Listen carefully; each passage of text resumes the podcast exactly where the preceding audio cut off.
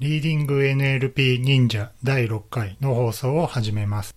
リーディング NLP 忍者では NLP 自然言語処理に関する論文を簡単に説明するポッドキャストです。今日はスロットタギングに関する論文を紹介します。本日紹介する論文はマイクロソフトが2018年、ナクルで発表した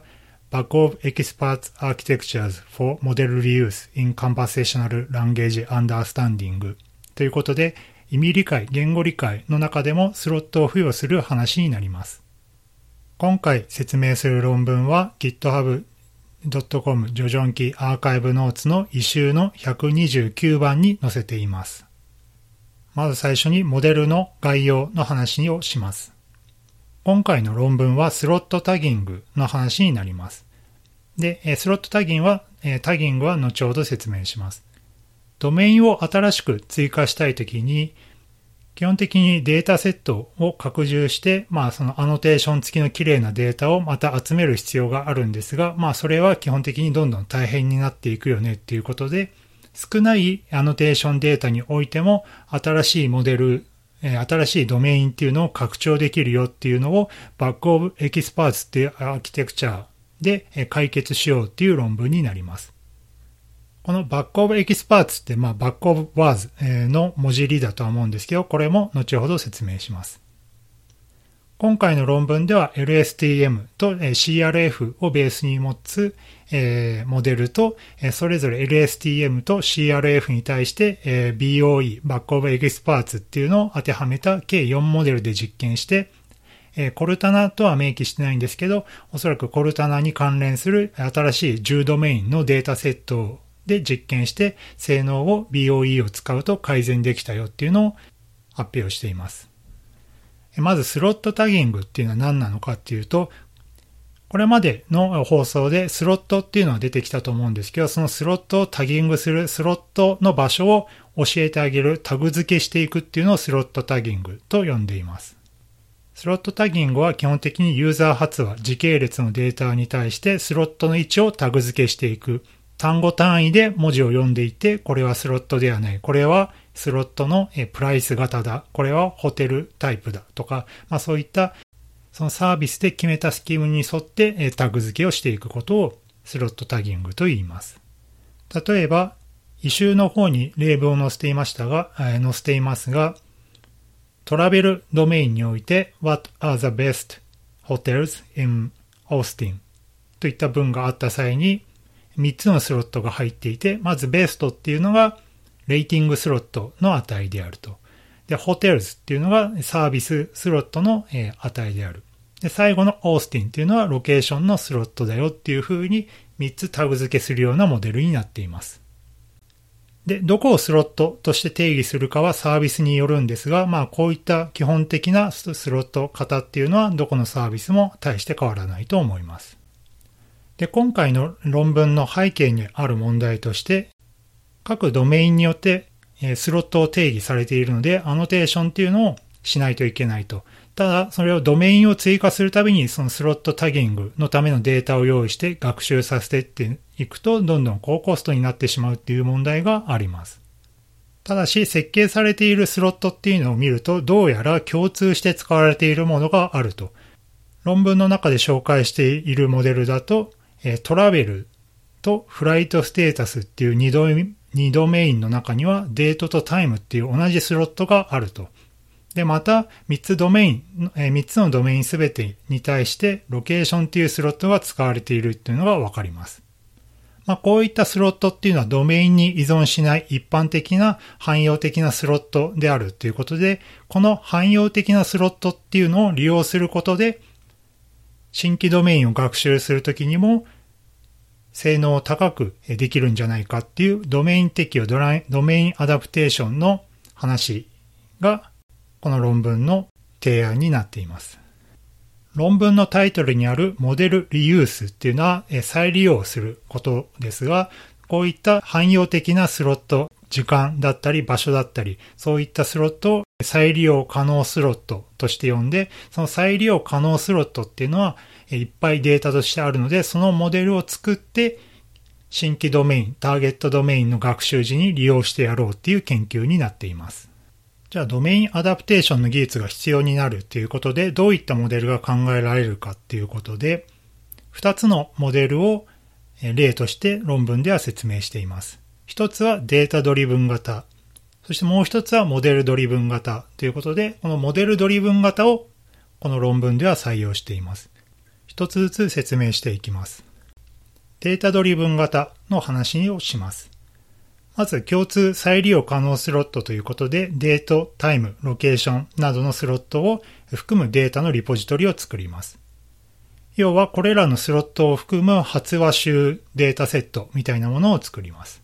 それで、モデルの学習時、新しいドメインを、学習しようっていった段階において、先ほど作った再利用可能なスロットを含むこのデータリポジトリとドメイン依存の新規ドメインのデータセットとガッチャンコして混ぜ合わせますと。そうすると、まあ、新規用のデータと共通のデータっていうのの2つを合わせたデータセットっていうのが作って、これを使って学習していくっていうのをデータドリブン型のドメイン適用と呼んでいます。ただ、え欠点としては、その再利用スロットのデータがどんどん大きくなっていったときに、ドメイン依存のデータっていうのが、えー、ドメイン依存データよりも相対的にそれがどんどん大きくなってしまうとなると、学習時間っていうのはそのデータ分だけ増えてしまうっていうので、これは新しいモデルを作るときに、まあ、足かせになってしまうだろうっていうので、採用していません。まあ、このデータをどう結合するかっていうのは、まあ、塩梅次第ではあるんですが、この論文では基本的に全部使うっていうベースで動いているので、その再利用スロット、その汎用的なスロットをいっぱいできすぎると、既存ドメイン、新規ドメインのデータよりも相対的に大きくなってしまうから問題だよねっていうふうに、まあ、言っていますと。じゃあどうすればいいのっていうので、モデルドリブンのドメイン適用をすればいいんじゃないのっていう話になります。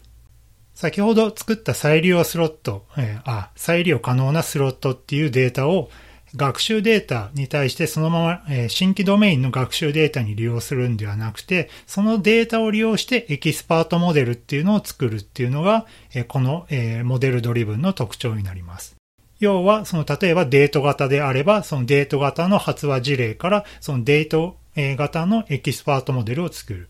ロケーション型であれば、ロケーション型のエキスパートモデルを作ると。で、えー、それをあらかじめ学習させておいて、新規のドメインを学習する際に、それぞれ、えー、それらのエキスパートモデルの出力っていうのを、えー、新しいドメインの学習の際に利用すると。これによってモデルの学習時間っていうのは純粋に新しいドメインのデータサイズに比例す比例しますと。で、再利用スロットのデータサイズっていうのは大きければ大きいほど、その汎用的なエキスパートモデルが強くなるので、モデルはどんどん強くなるよねっていう風にアピールしています。本手法ではこの model driven 型を採用していきます。じゃあどういったアプローチ、手法を、実験に利用したかっていう説明をします。冒頭でも少し述べましたが、LSTM と CRF をベースに実装します。で、この LSTM と CRF をベースにしたモデルに対して、エキスパートモデル、 Bag of Experts を apply したものっていうのをそれぞれ利用して計4モデル作ります。4モデル1つずつ説明していきます。まず最初に LSTM っていうモデルを作ります。この LSTM っていうのはまあ、え、ピュアな LSTM ではなくて LSTM をベースとしたスロットタギングのモデルっていう意味で LSTM と書いています。この LSTM の処理について説明していきます。まあ、えー、そんな変なことはやっていなくて、まず最初に各単語前に、えー、キャラクターレベルと単語レベルのエンベディングっていうのをします。キャラクターレベルは、えー、両方向 by LSTM を使って、その最、え最後の、え層の出力を、え取ってくると。で、単語は普通にエンベディングしたもの。この、え、その双方向の2つ分と単語のエンベディング分3つを、え、コンキャットして、え、新しい入力 G っていうのを作ります。で、この G っていうのが、まあ、単語のベクトルみたいなものなので、その G を、え、また新たに byLSTM に書きます。で、この単語レベルのベクトル G っていうのを byLSTM にかけて、双方向の最後の出力をまたコンキャットして作ると、H っていうのができると。この H っていうのがその単語のエンコードしたベクトル表現っていう風にこの論文では使っています。で、この得た H っていうのをフィードフォワード、アフィン変換によって全結合で計算してあげて、それをソフトマックスを取ることで各単語のラベル確率、ラベルっていうのはスロットですね。各単語のスロットのラベルの確率っていうのを得ます。まあ、非常に基本的なエンコード手法かなと思います。で、この LSTM っていうモデルをベースに LSTMBOE、バックオブエキスパーツのモデルを説明します。で、基本的には似てるんですけど、えー、先ほどのモデルに対して、えー、エキスパートモデルの結果を、えー、挿入するっていう風になります。まず最初に、え再利用可能なエキスパートドメインっていうセットを、まあ、E1 からまあ EK みたいな風に定義してあげます。で、エキスパートドメインって何なのかって、まあ、後ほど説明しますが、基本的にはタイム系のドメイン、えロケーション系のドメインみたいな形で、そのスロットをセットにしたグループをドメインと呼んでいたりします。で、このタイム型の、え発話事例、ロケーション型の発話事例みたいな形で、そのエキスパートドメインのデータセットがまずありますと。で、それぞれの、え、ドメインに対して発話事例が、まあ、ありまして、その発話を先ほどの LSTM モデルでエンコードしてあげて、先ほどの H、その、えー、文ベクトルみたいなものを得ます。で、これを、えー、各単語前、えー、かつ各エキスパート前に行ってエンコードしますと。で、それを足し合わせたものを HE という風にして、えー、扱います。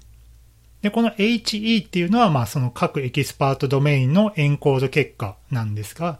これを先ほどの LSTM の構造と同様に、えー、使います。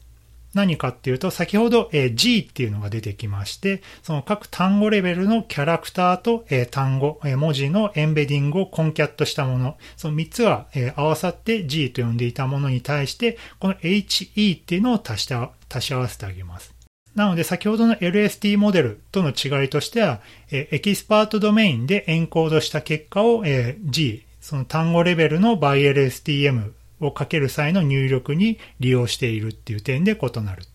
これが LSTM BOE と呼びます。なんでまあ単語レベルのエンコード結果に対して、えそれぞれエキスパートドメインの情報をまくっつけておくっていう感じですね。で、次に CRF について説明します。これも基本的には同じような形で BOE をつけていきます。まず CRF は標準的な、標準的なリニアチェイン CRF っていうのを利用して、特徴量としてはユニグラム、バイグラム、トライグラム。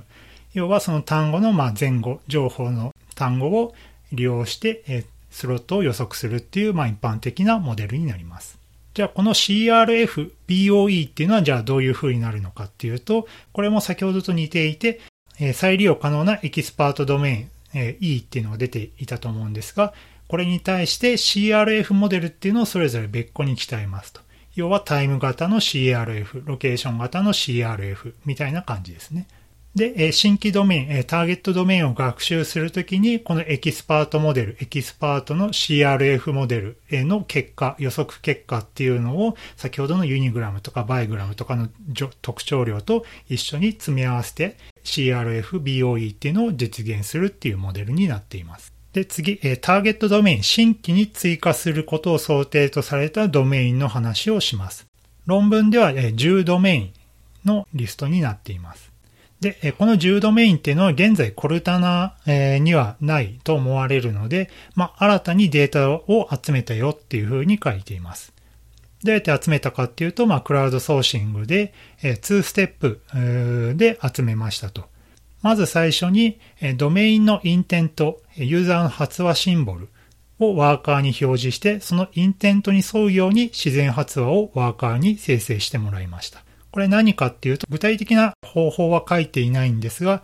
例えば、明日の天気を表示したいときに何と言いますかみたいなのが、まあ、 intent。明日の天気を表示したいという intent。で、じゃあ、え、ワーカー、ユーザーは、え、そういったときはどうやって発話するかなっていうのを頭で考えて、自然発話で生成してもらうっていう風な流れだと思います。で、え、ステップ2では、え、ワーカーに生成してもらった発話に対して、まあ、あのスロットを annotate していきますと。で、この annotate はこのマイクロソフトの、え、ルールに従って tagging していって、まあ、クラウドソーシングなので、まあ、品質がばらつくところもあるので、その辺は内部の annotator とかで、まあ、同意が得られるまでやったりと、まあ、いろいろ工夫してやった感じです。で、データセットは、えー、ファッションだったり、えー、 deals、purchase、real estate、ショッピング、まあいろいろあるんですが、えー、どれも基本的にはデータ数は、えー、結構あるなっていうので、まあさすが、えー、実サービス載せてるだけあるかなという感じですね。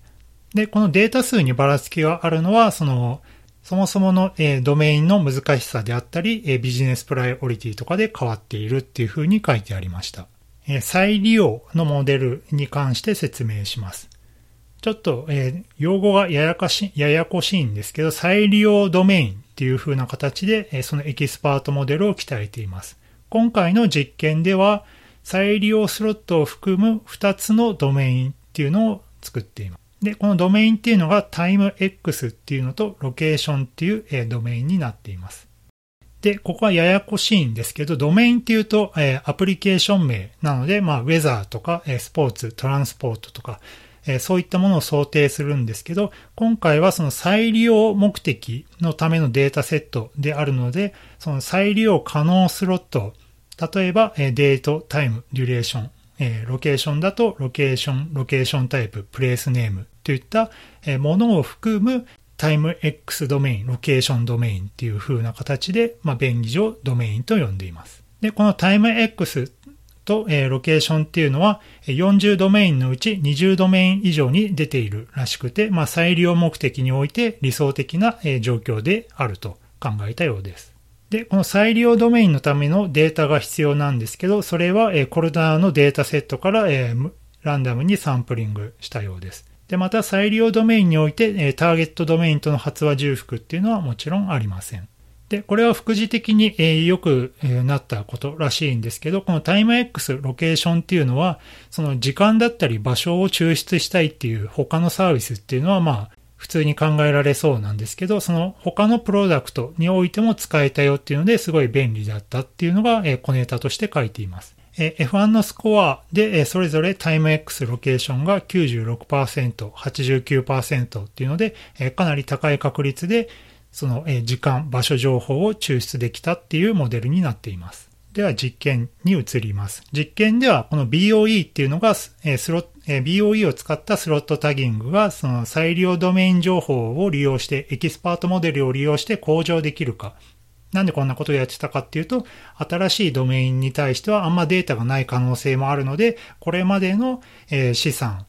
今回で言うと再利用可能スロットの情報を利用すれば、少ないデータでもモデルをすぐに高い性能を作れるんじゃないかっていうので、まあ、実験したっていう背景がありました。で、まあデータ数としては新規ドメイン、10ドメインに対して結構あるっぽいんですけど、えー、あえてデータ数を減らしています。各ドメインからサンプル数2000、1500っていうので、3パターンのデータがある時を想定してデータ、実験をしています。まあ、このあたり10ドメインでそれぞれのデータセットをこんだけ用意できるのはさすがマイクロソフトさんっていう感じはしますね。で、実験に入る前に、えっ、ー、と、モデルの、まあ、最適化みたいなことを、えー、 development のデータセットでやっています。えー、2つやっていて、単語の embedding の際のえ pre-train の辞書とドロップアウトの、設定ですね。まず単語のエンベディングは、えー、グローブって、まあ、よく使われている、まあ、ワード2ベックの後に出てきたモデルですけど、これをまあ100次元、200、300次元で使ったモデルと、えー、コルタナの実データで鍛えた、えー、500次元っていうデータで実験をしています。で、えー、実験をすると、まあ、えー、次元が高いっていうのもあるのかもしれないんですけど、コルタナの500次元っていうのが、めっちゃ、性能が良かったっていうのが分かりました。またグローブって、まあ、どのデータを使ったかわかりませんけど、まあ、ツイッターとか、あんまり、えー、エージェントと関係ない発話から鍛えられている可能性もあるので、それと比べると、えー、コルターのデータっていうのは、まあ、新規ドメインとかとも、えー、喋り方、話し方が似ているっていうのは考えられるので、コルターの、えー、単語事象が強いっていうのは、まあ、割と直感的かなという感じです。次に、ドロップアウトの、え割合について、え変更してみましたけど、特に優位な違いはなかったっていうので、デフォルトの値0.8っていうのを採用したみたいです。実験の、え結果と考察の話をします。実験はそれぞれ2000、1500でサンプリング数を変更、変更させてそれぞれの F 値っていうのが出ています。まあこれはスペースの関係で F 値だけ出ているみたいです。で、全般的に CRF モデルよりも LSTM モデルの方が良かった。で、これは何でかっていうと、え CRF っていうのは今回使ったものだと前後3単語しか見ていないのに対して LSTM はまあ一応理論上はいくつでも、え過去の履歴っていうのを見れるので、まあしかもこれは by LSTM なので未来方向、過去方向全部見ていることに一応なるので、その長いコンテキストを捉えられたっていうのが性能に起因したんじゃないかっていう考察をしています。で、また肝心の BOE ですが、これは CRF、LSTM、それぞれ BOE 版の方が良かったっていうのが分かっています。で、10ドメインの中ではトランスポーテーションとトラベルドメインっていうのが大きく改善されていたみたいです。で、まあこれ、えー、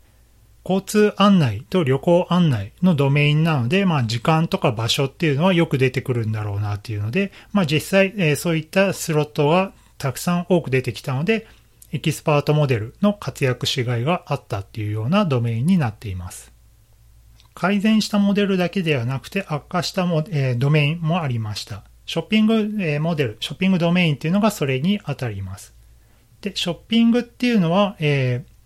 時間だったり場所っていうのはあんまり出てこないので、そんなに、え、ドメインモデ、ドメインが、え、改善してないっていう感じなんですけど、え、必ずその expert slot がない時に性能が悪化するとは限らなくて、 purchase ドメインではモデルが改善したので、そうとは言えないらしいと。で、また、スポーツ、SNS、 deals っていうドメインにおいては、 LSTM BOE では改善したんですが、 CRF BOE では改善しませんでした。要は BOE を使えば、常に改善するとは限らないっていうのが分かりました。これは考察では LSTMBOE だとその最後の出力レイヤー、全結合のレイヤーが何らかの情報を転移させることができたんじゃないかっていうまあ考察はしています。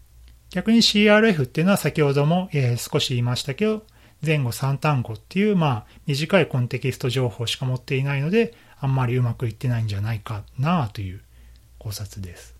で次にデータをサンプリング数を変えてやってみたんですが、データ数が少ないとき、サンプリングする新規データ、新規ドメインのデータが少ないときの結果に、結果を見てみます。で、これはテーブル3の B に当たるんですが、データ数が少ないときほど BOE の改善率が高いっていうのが分かりました。例えば、パーチェスドメインは LSTMBOE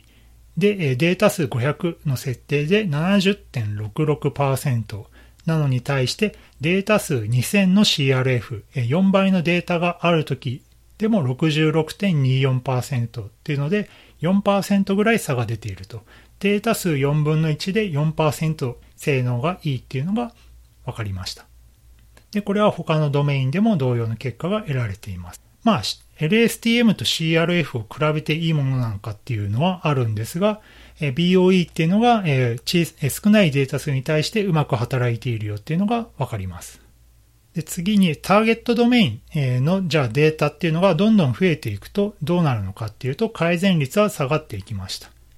要はそのエキスパートモデルに頼らなくてもターゲットドメインのデータだけで十分性能を上げられるっていう風になっていくので、まあどこかトレードオフの問題にはなると思うんですけど、そのトレードオフの問題はフューチャーワークになっています。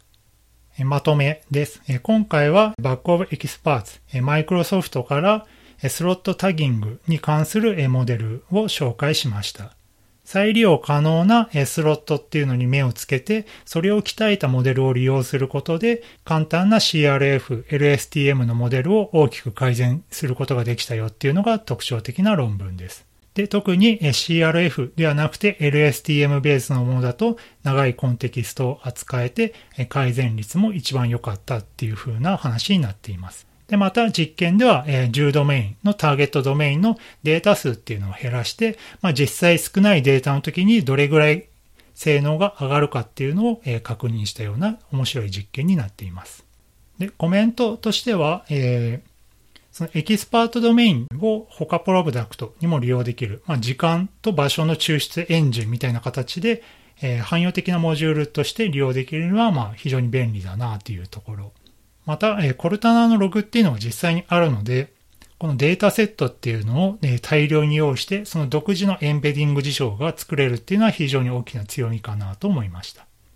で、また、ちゃんとデータ数が少ないとき、まあ、実際に起きうる問題に対応できているっていうのが、ちゃんと雰囲気として伝わってきます。で、この論文、実は派生系がありまして、え、もともと僕そっちの方を読んでいたんですけど、この Bag of Experts がやたら連発して出てくるので、まず最初にこちらを説明しました。次回、その、この論文の研究の、ま、派生、まあ、同じ研究グループがやっている論文を紹介するかもしれません。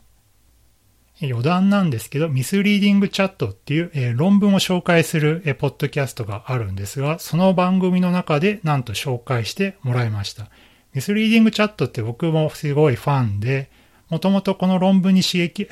このポッドキャストに、影響を受ける形で、このポッドキャストを始めたんですけど、まあ、すごい光栄です。それでは。